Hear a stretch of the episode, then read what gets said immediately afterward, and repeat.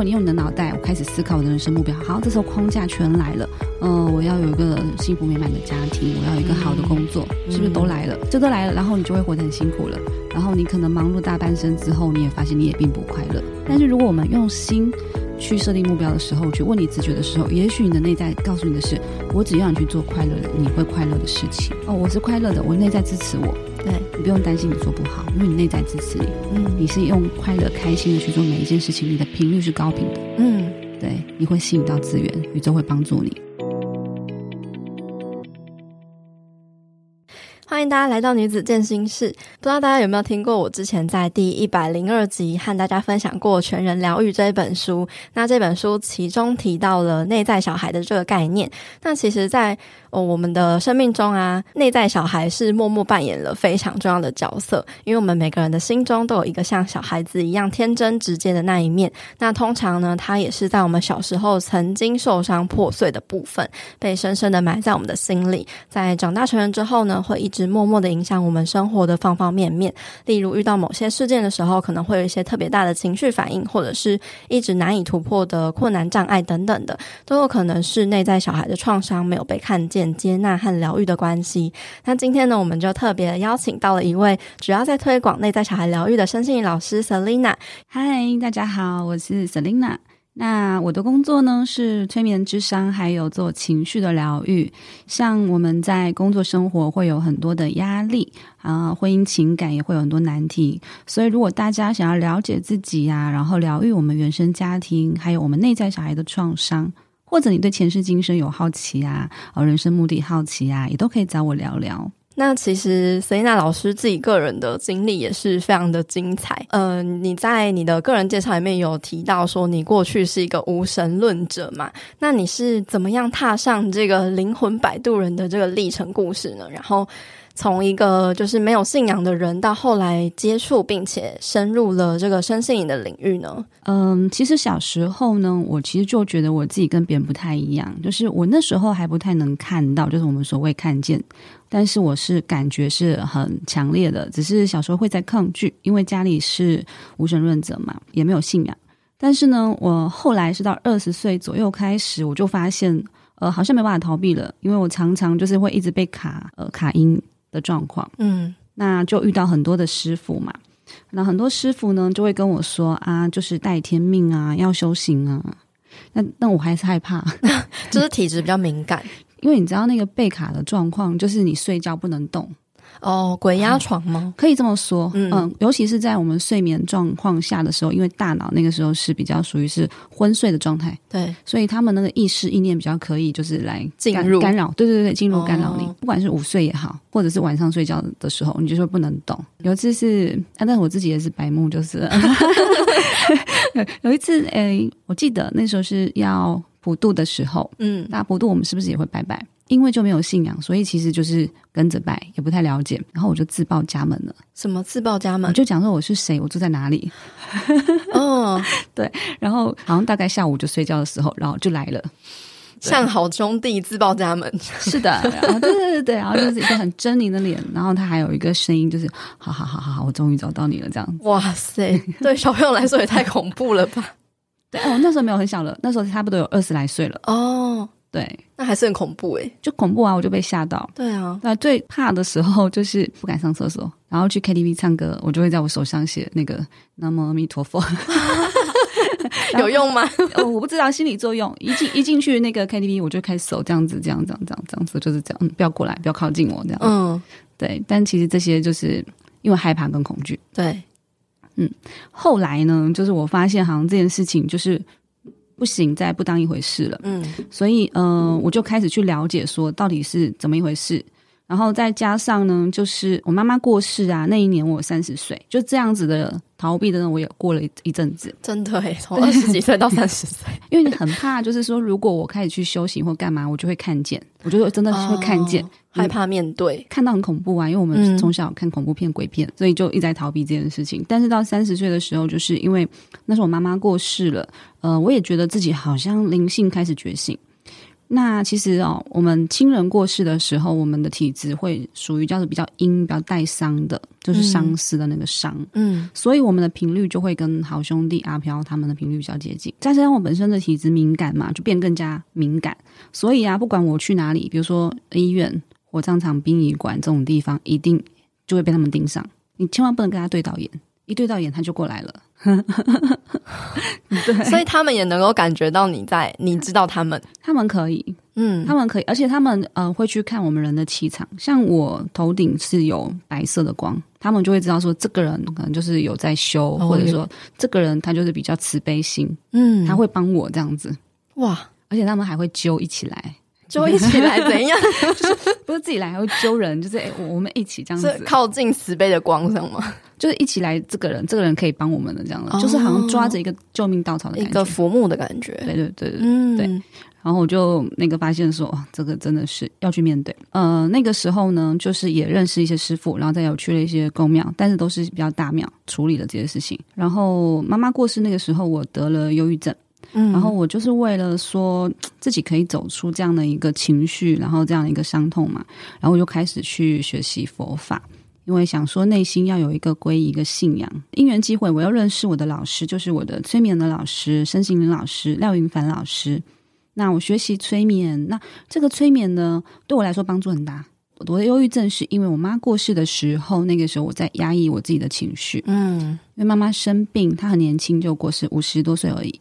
哇，就是完全没有一个心理准备，但是他的病是没有办法治疗的，所以在心里就会跟自己讲说，就就是件好事啊，不应该难过嘛。哦，对，没错。而且很神奇的一件事情，就是在半年之前，其实我已经有预知了，因为我心里的那个声音就会一直跟我讲说，一直不断听到那个声音，就说就算妈妈这时候走了，你也不会难过的，不断的一直 repeat 这一句话，半年之前就已经开始有了，就给一直给我心理准备。哪里来的声音啊？就是自己的内在，自己的潜意识，嗯，然后自己内在的神性。其实我们人有预知能力哦，潜意识是有预知的能力的。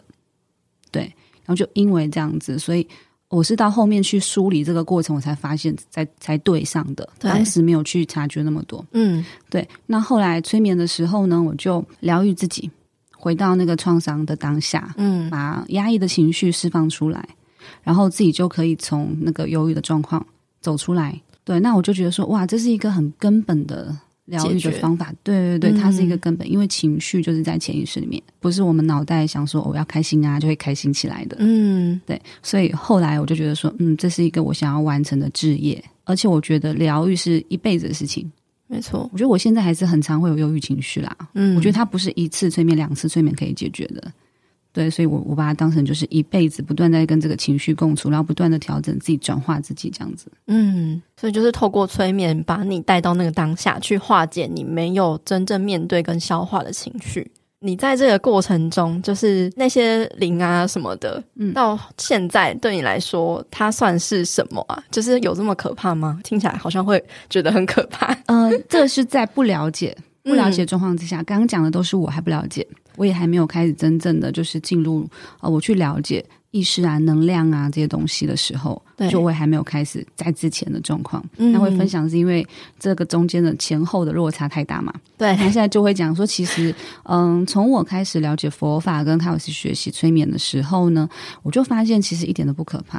然后他们其实就是一个意识，嗯，然后而且我在做催眠的时候，还帮很多的个案做这样子的沟通。有很多这种卡到阴的，然后就是被他们纠缠的，有灵扰的，对灵扰的，就都有在处理这件事情。嗯，因为我们的恐惧都是因为不知道、不了解，嗯，但其实没有诶、欸，其实后来就发现说是自己在吓自己，然后因为你越怕，他就会越来吸引他，不想要什么就越来。对，所以到后面的话，其实你正向的知道说，嗯，他们其实也就是想要你帮忙而已。他也不会害你啦，嗯，因为其实人死了之后呢，还是有执念，他以为自己还是需要钱的，嗯、他就要我们烧钱给他。哦，是这样子哦，是的，嗯，所以最后有很多人不是讲说，呃，冤亲债主嘛，对啊，哎，我们要去那个烧些什么金子给他的，嗯嗯嗯，要解决这些问题，嗯。嗯，但实际上其实是不需要的。应该这样讲，我在学佛的时候，我了解到很多佛法的观念，但是我只有学佛这件事情，我不能理解。例如说佛法讲说，我们一直念那个观世音菩萨好了，嗯，那观世音菩萨就会视现在眼前。我的问号就是，我一直念它不会出现在哪里？但是我学习催眠，跟在我做了这么多位的个案，就是现在以以催眠来说，三百多位，快四百人的过程当中，我真的有看见，我知道了那个所谓的看见，是我们必须要进入到那样的一个意识维度里面去。哦，就是在不同的频率上，对的，就是要跟嗯、呃、神佛他们是属于高频率的，嗯，要跟他们频率在同一个频率上的时候，而且那个看见就是我们的内在的这里松果体。啊、呃，我们内在就是我们内在的嗯，这个叫眉心轮，嗯，第三眼。啊、呃，那种看见不是肉眼的看见，就是一种感应的感觉嘛？对，可以这么说，嗯，所以就很有趣，就会变成说，哦，我学佛知道这些观念，但是无法去印证，但催眠对我来说，它是一个技术。这个技术让我自己可以进入这种很深度的催眠状态，我的意识状态，我可以去连接到我自己，连接到他们，嗯，就会很有趣。对，我就我就一直不断的，我的问号全部都有答案了，而且没有人告诉我，嗯，就是很有趣，都是你自己这个潜意识中去寻找的，对，很有趣，因为其实就是。呃，我们之前也有访谈过几位神性老师，他们也是不约而同的，就是有说，呃，其实我们内在都有神性，所以说我们常常会说，哦，要往内寻找，往内探寻，就是这样子的意识。其实，在就是因为我们今天主题是想要跟大家聊关于内在小孩的这个话题。那其实内在小孩啊，在不管是心理学方面，或者是身心灵的领域呢，都是越来越被重视到的这个话题。其实大部分的人可能还不太能理解内内在小孩到底是什么。那塞娜老师可以跟我们分享一下什么是内在小孩吗？那为什么要认识内在小孩这件事情很重要呢？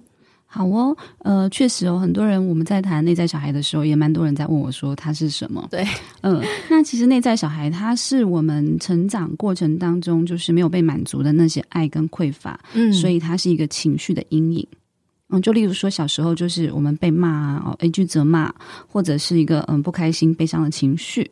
呃，一个很小的事情、挫折的事情，这些都会嗯、存在我们的潜意识里面，并没有随着时间流逝哦，而是无时无刻在影响现在的我们。对，那为什么要去了解嗯这样子的一个童年阴影、内在小孩的原因？就是因为其实呃内在小孩啊，嗯，它是在我们的原生家庭，然后不同的创伤事件所产生的。那这样子的情绪阴影呢，它会形成我们潜意识的一种制约，或者说是一种次人格。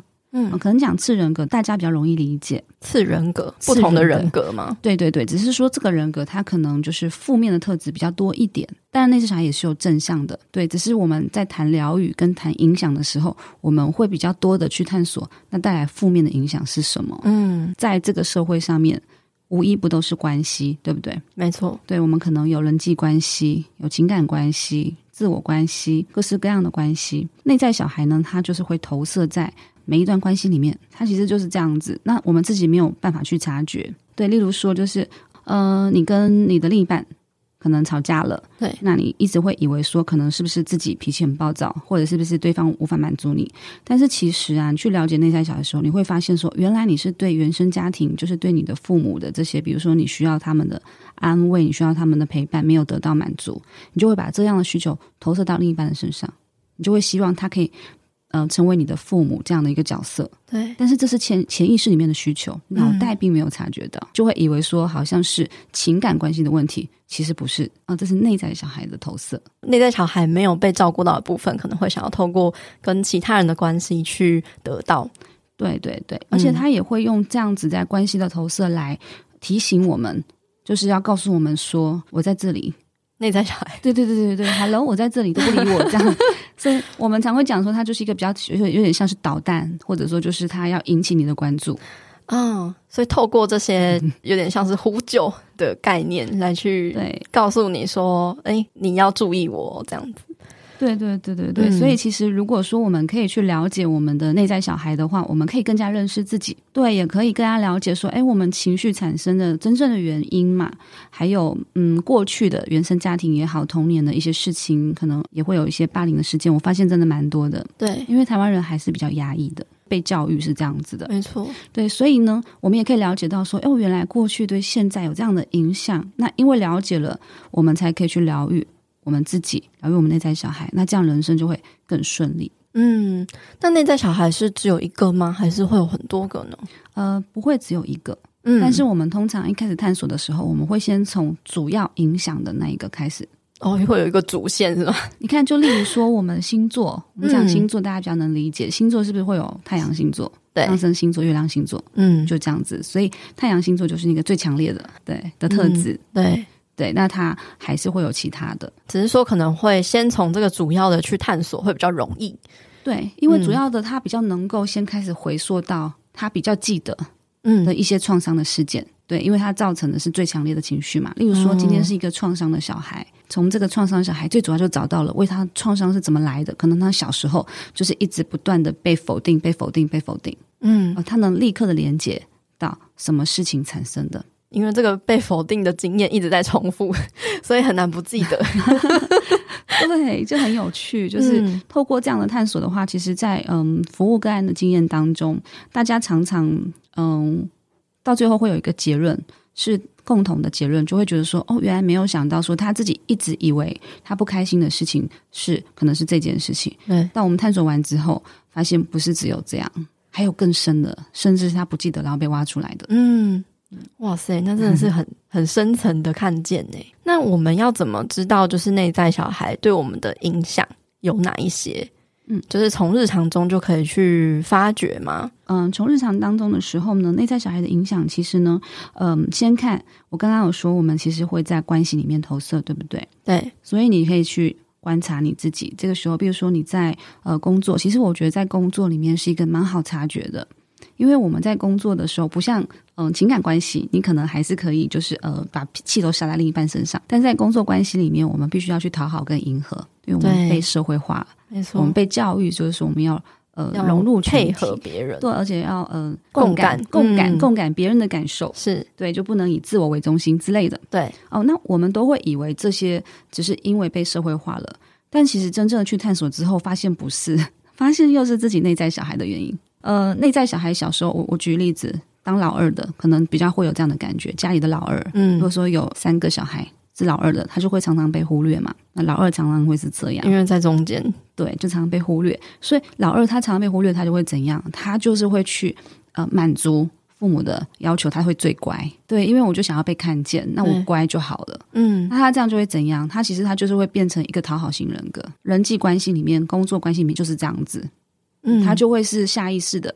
就是讨好别人，对，甚至其实已经超过他的负荷了哦。他其实自己工作可能已经多到不行了。他为了想要让别人喜欢他，嗯，他就会就是去讨好，这样子就很辛苦，然后又很难拒绝别人，很难。其实，其实那个那个是来自他内心的一种恐惧。他被这样的恐惧就是牵制着，怕没有被看见，然后怕被忽视，怕被忽视。但是这种恐惧的感觉是来自他的内在小孩，并不是他本人。像我在做咨商的时候啊。有一些因为这样子，他实在负荷不了了，他就会觉得是他不适合这一个环境，嗯，他就会来换一个环境，问说：“我是不是要换一个环境？”是。对，然后我在我们梳理完之后，我再告诉他说：“你换个环境还是一样的，还是一样的，同一个课题还是会来。”对，所以这个时候我们要做的事情是回到你的那个需求里面去，嗯，从情绪其实是看见需求。看见你需要被照顾的地方，你忽略的地方。嗯，情绪其实是有这样子的一个讯息在的。那我们要怎么知道，呃，内在小孩要怎么去疗愈呢？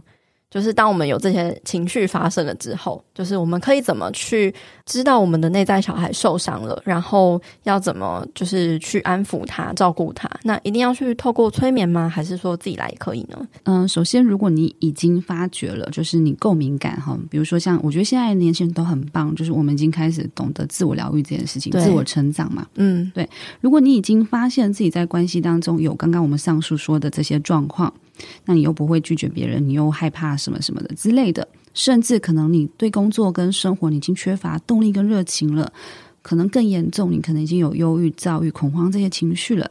这个时候呢，就代表你一定是你的内在小孩受伤了，不用怀疑，因为我们每个人都有内在小孩。所以这时候呢，我们可以怎么来疗愈呢？我觉得呢，如果是个人的话，哈，你可以自己去练习对话，它是一个有效的方法。呃，我会建议的是一个。自己做的方式就是去跟你的那些小孩对话，去疗愈他，去拥抱他，去看见他，对，然后不要再逼迫自己了。要怎么对话？就是写日记吗？呃，有一个方式是有一个方式是写日记没有错。那我刚好最近也在做这样的一个对话的日记的工具。还有另外一个很好用的工具是我在做干的时候我会用的潜意识投射的卡牌，就欧卡。呃，大家也可以自己去购买这样的卡牌，因为嗯、呃，购买这个卡牌的话，你可以自己先做些简单的对话。那你可能没有办法做到比较深入的疗愈，这个因为还是会需要一些我们专业的一些知识，嗯，还有我们的带领这样子。对，但是你可以做到简单日常的对话，例如说，嗯、呃，你可以用这个卡牌，因为它是潜意识卡牌嘛，嗯，那你今天只要问个很简单的问题，就是说，那今天嗯，你开心吗？或者你今天有什么话想要跟我说吗？这种很简单的，你就把它当成是你自己的一个小朋友，很日常的在聊天，就日常聊天对话，嗯，对，然后你就把那个牌卡抽出来。对，抽出来之后的话呢，像佩佩有有做嘛，对不对？对，抽出来的时候，你其实很，我们直觉就会有能够感受到那个情绪了。嗯，那而且只要你够专注，不要怀疑自己，其实能够感觉到他想要跟你说什么的。这么神奇？可以，可以，可以。只是一般人就会觉得说，嗯、呃，这会不会是我想象出来的？嗯，对啊。所以这个时候，我就建议你搭配那个。对话的日记，你把它写下来。嗯嗯、呃，之前我跟九莉啊，我们有办过这样的一个活动。嗯，那九莉的她的那个呃手账嘛，嗯，那我们有办一个心灵书写，那中间有一小段的过程，也是呃带领大家认识内在小孩，还有倾听内在小孩的声音。对，那也是让大家就是写下来。那写下来的好处是不需要用脑袋去判断。对，而且呢，如果你持续在做这件事情。不要说很久，你先坚持一个礼拜，嗯，你就会发现说，嗯、呃，内在小孩他要表达的这些文字，跟我们自己平时你在表达的方式是不一样的。你是说写出来的那些话是跟平常的思考的模式是不一样的？对，你就会觉得口吻啊，嗯、呃，都不太一样。对，这是可以自己做的。嗯，那当然，如果说你想要是去做到疗愈这件事情的话呢，来找催眠师协助。是一个比较好的方式，因为我们还我们会进行就是童年回溯的催眠，就是回到创伤的事件的当下，嗯、因为这样才够深沉，把那个情绪就是才能够就是释放出来。嗯，所以图卡比较像是探索的工具，对，那催眠比较像是解决问题、疗愈的技巧、技术。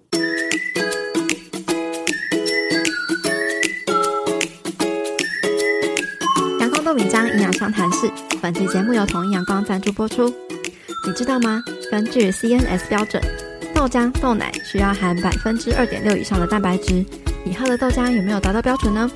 统一阳光高纤豆浆补充优质的蛋白质，不仅符合 CNS 标准，还有获得国家健康食品认证。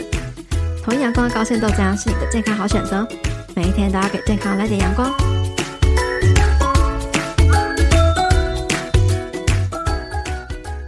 那催眠的话，就是要做很多次吗？不一定，其实我觉得会看个案的状况。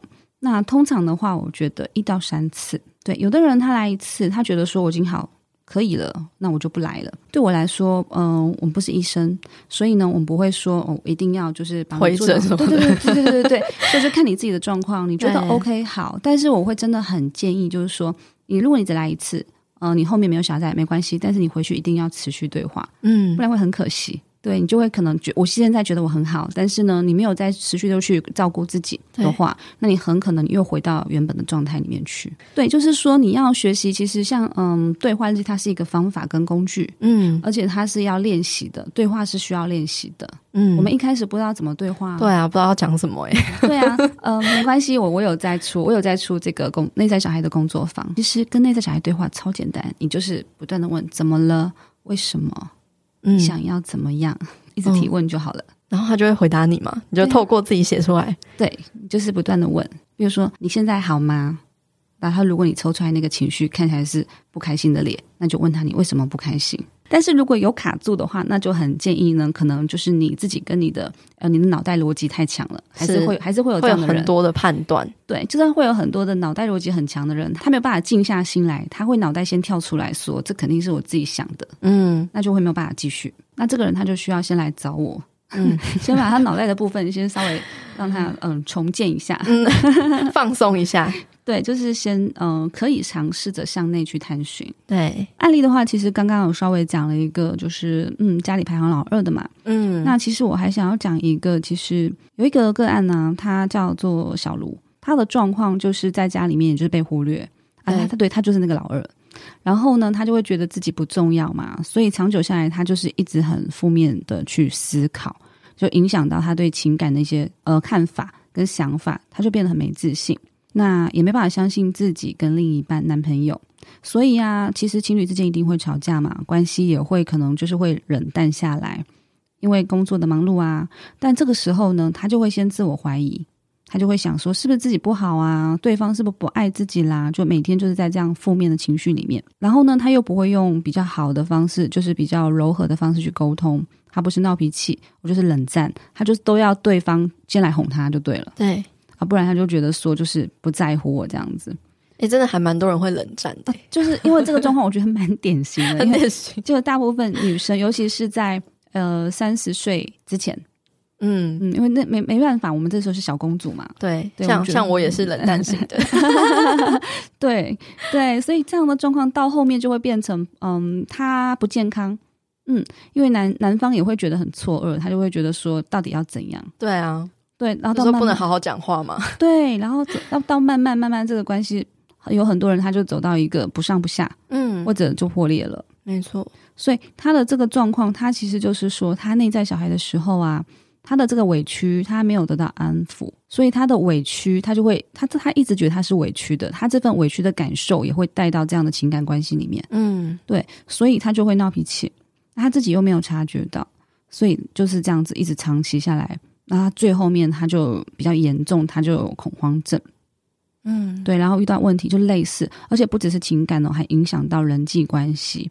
因为他人际关系也会变成就是那种比较依赖型，又逃避，就逃避依赖型的人格这样子，嗯、所以就封闭自我啦，呃，钻牛角尖啦，各种的状况。嗯，所以在小卢的部分呢，我们就是去引导他去看见他真正的问题，还有他的情绪，并且帮助他重新建立跟自我的关系。那最后呢，呃，小卢他跟自己的内在小孩和解，他其实就是呃自我关系不好，从这边是回到自己身上了。嗯。对，那他去嗯建立了这样的关系之后呢，他的情感状况呢就变好了，他自己整个人就是也比较正面啊，就是不会整天就是一个好像很不开心的样子。嗯，他理解自己为什么会这样了，他理解了，而且他甚至也会觉得很抱歉，嗯、就是说原来一直以来就是自己真的在无理取闹。冷淡的时候是无理取闹的，但那个时候他没有办法意识到，他只会觉得是对方的问题啊、哦，会觉得你怎么都不来找我关心我安慰我。对，嗯、呃，因为他也会觉得说，就是女生就是这样子啊，嗯，那男生你就是要你就是要哄我啊，这样才就是照顾我嘛。嗯，但他没有意识到说，其实男生也是需要被照顾，他们也有内在小孩的问题。男生的部分会比较难，更难以察觉，对不对？嗯，对，因为男生脑袋更硬一点，他们是所谓的直男嘛，对，他们也不太。在我在做这样的案例当中，男生的比例真的比较小。对，他们会觉得说，哪有什么那个都过去了，嗯，就会觉得啊，没事啊，没事啊，对对对对对，就去打个球就没事啊之类的，对对对对，他们就会觉得好像无所谓。对，所以其实啊，我们女生如果你可以先去疗愈你自己，先去察觉，然后再去影响你的男朋友、你的另一半，他会比较是一个好的。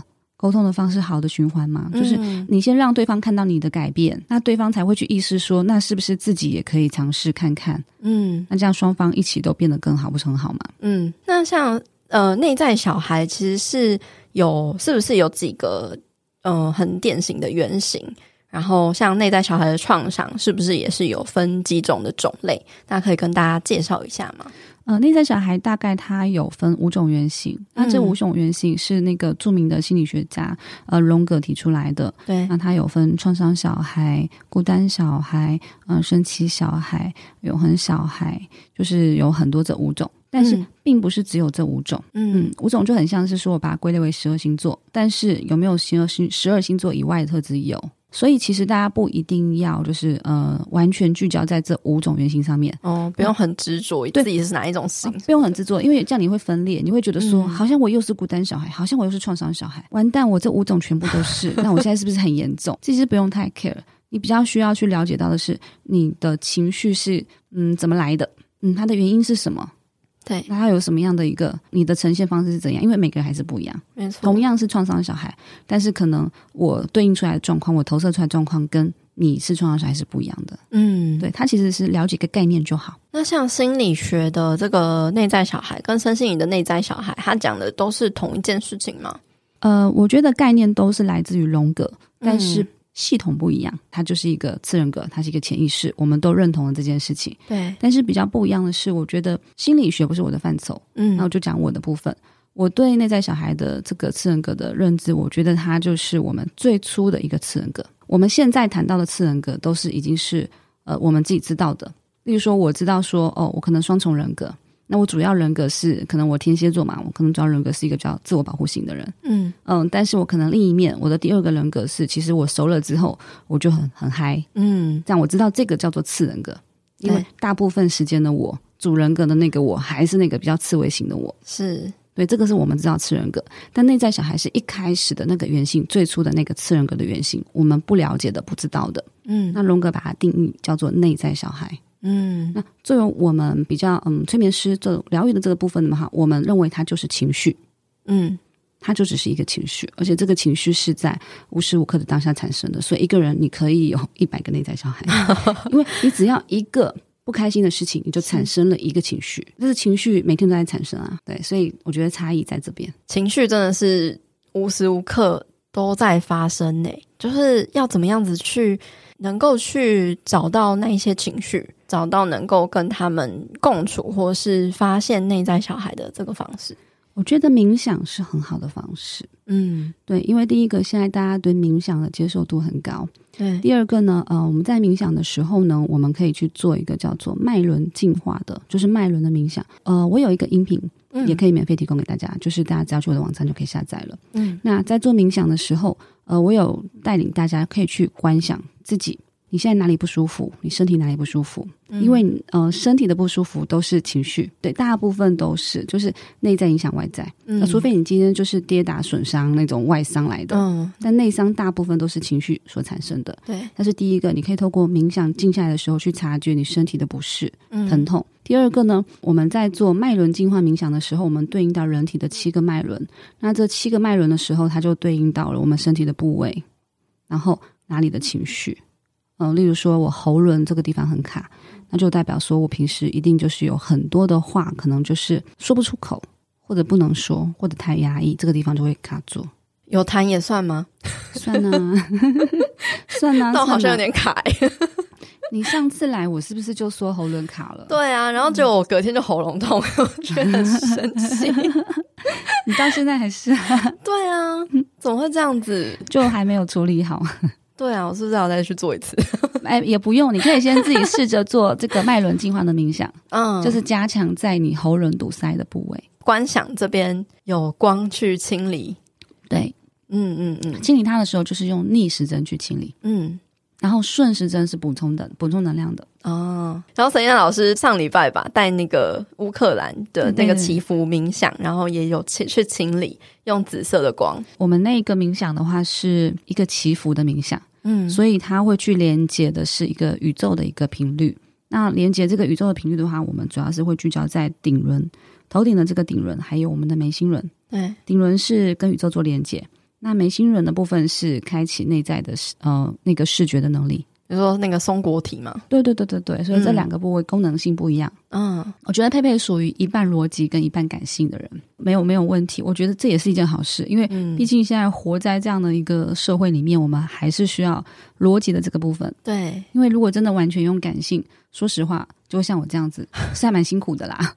我也觉得蛮辛苦。其实 我已经算偏感性了，就是已经算，就是从小一直努力的，一直在跟我的情绪去共处。比较天生敏感型的人，我觉得都是比较辛苦的。可是因为有这样的特质，所以才能够去更加的了解一些比较细腻的部分，或者是嗯，比较能够去做一些创作，比较情感方面型的。人格对，可是，在过程中真的是会有很多跟自己打架的过程，所以其实到后来，嗯、学生也好，个人也好，都会问我，那这个问题我到底要怎么办？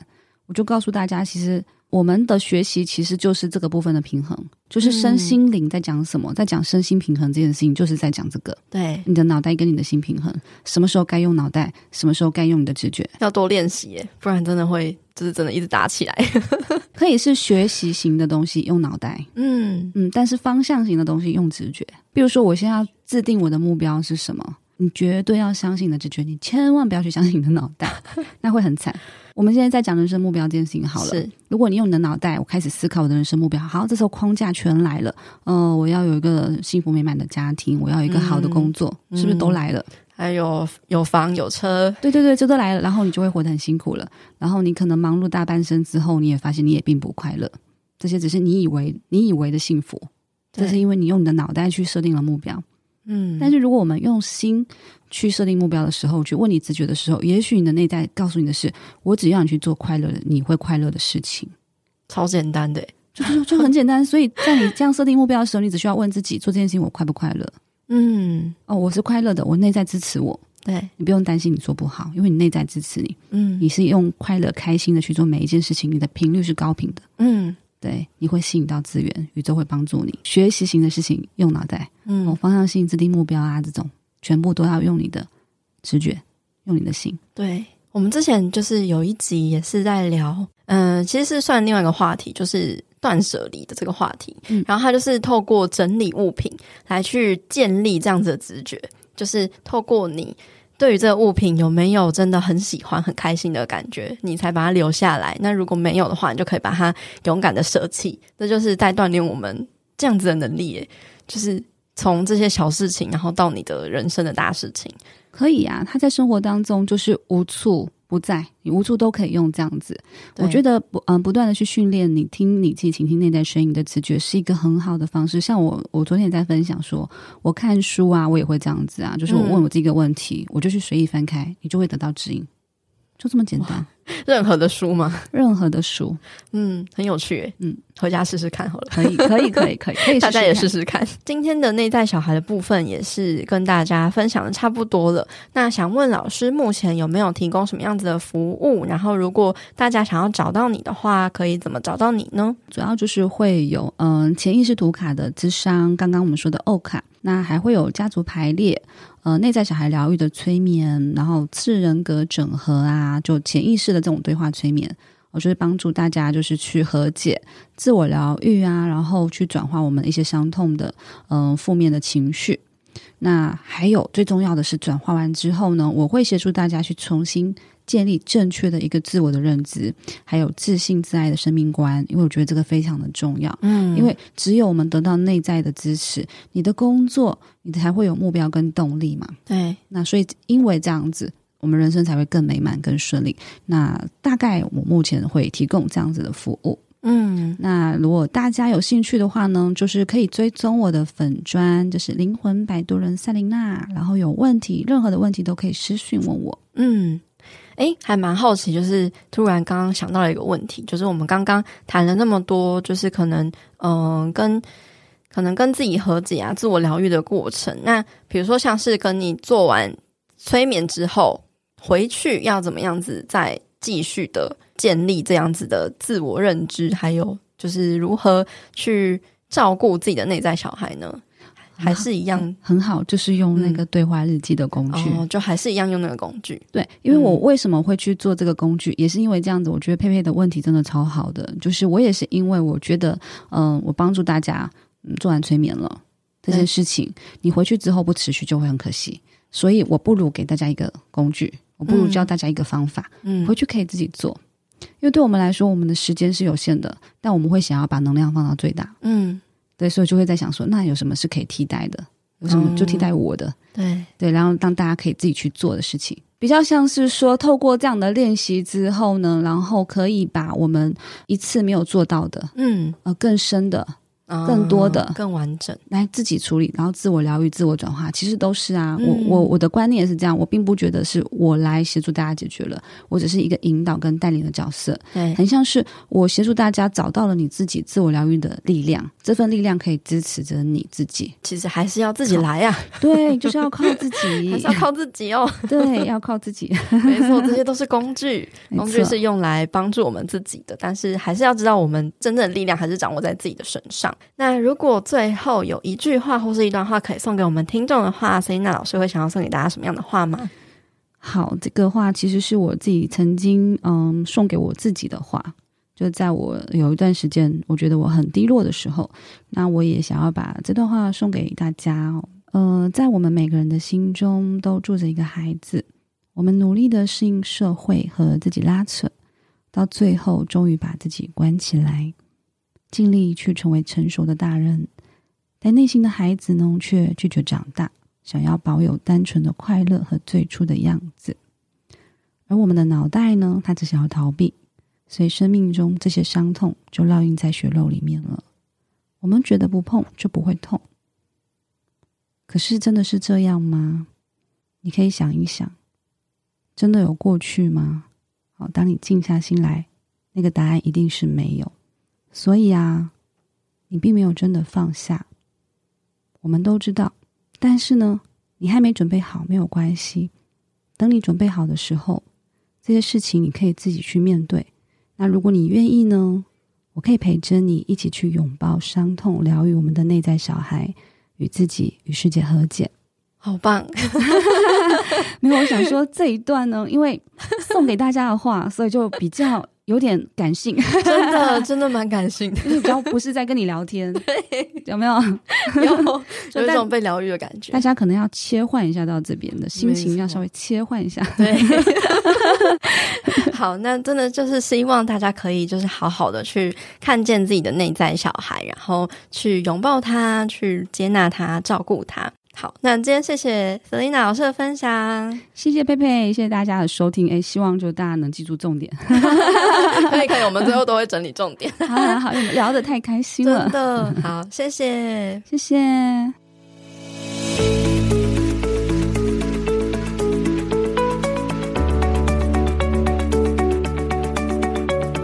最后，我帮大家总结了本集节目的四个 take away。第一，内在小孩是什么？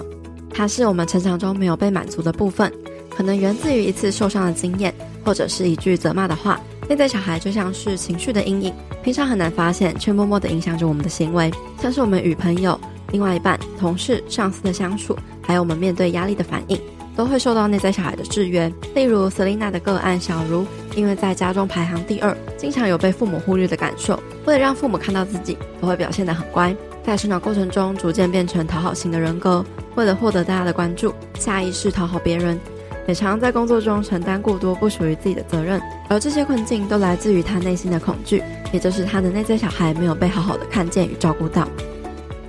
第二个重点是要如何发现内在小孩。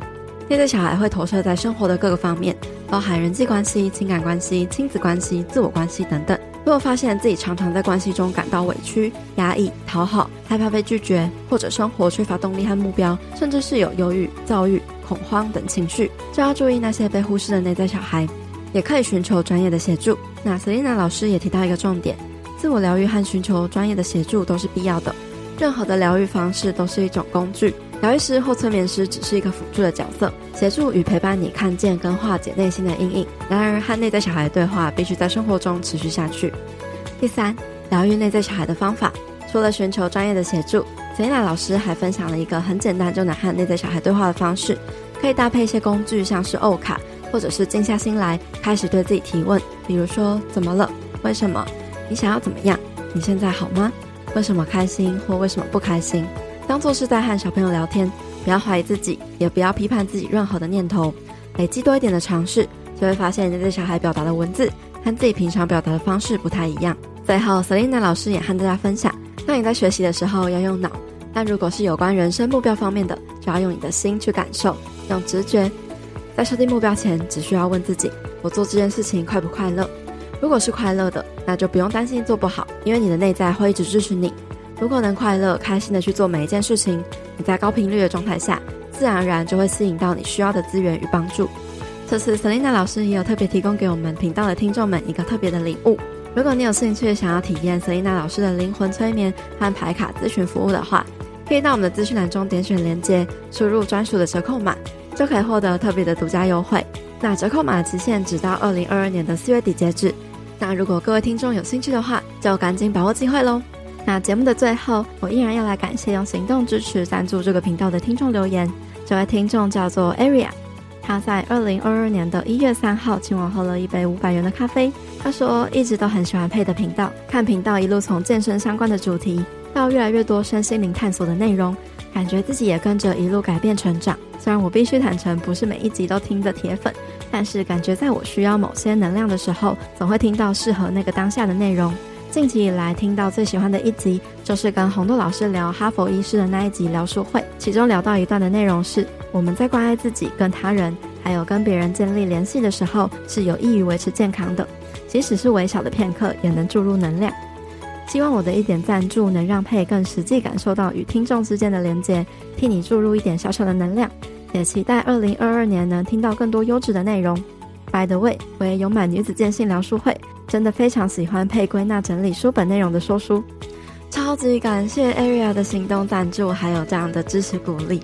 很多听众都会回馈说要和节目一起成长的感觉，我真的觉得非常的开心。那虽然我知道大家不一定是每一集都会收听啦，但如果刚好有一些主题和内容能够帮助到你的话，不管是给你疗愈陪伴感，或是思维跟心态上的突破和升级，又或者是能够将这些真正的落实到生活中改变自己，那我觉得这就很有意义了。那也真的很感谢每一位愿意给我各种形式上的支持和回馈的大家，这样的温暖真的是会突破空间上的距离，让我们彼此都能感受到很多很多的爱，还有美好的丰盛能量。我也很开心听到 Aria 说喜欢我在女子健心聊书会分享的说书，那也非常欢迎大家加入我成立的读书会哦。好啦，那今天的节目分享就差不多到这边告一个段落喽。如果你喜欢我们这一集节目的分享，或是你听完有什么样的心得或收获，欢迎你截图这一集的节目画面，分享到自己的脸书或是 IG 的现实动态上，标记 tag 女子健心室的账号 Girl Power Room，或者是我的账号 Pepe Fit Life，或是来宾眼镜的账号，和我们分享你有什么样的想法。那如果你喜欢我们分享的内容，想要支持这个频道的话，欢迎你在 Apple Podcast 上面帮我们留下五星评分，并且记得留言给我们鼓励。又或者是你可以用行动小额赞助这个频道，让我们有更多的资源跟动力继续创作下去。另外，也欢迎你加入我发起的读书会——女子健心聊书会。我们每周都会更新两本我推荐的好书，由我来为大家分享书中的重点精华。一年内带你读完一百本的好书内容，欢迎你点击节目资讯栏中的报名链接，加入我们一起成长吧。最后，希望你永远都要记得，你往前踏出的每一小步都是累积，都是进步，所以为自己走过的路喝彩吧。女子健心室，我们下次见喽，拜拜。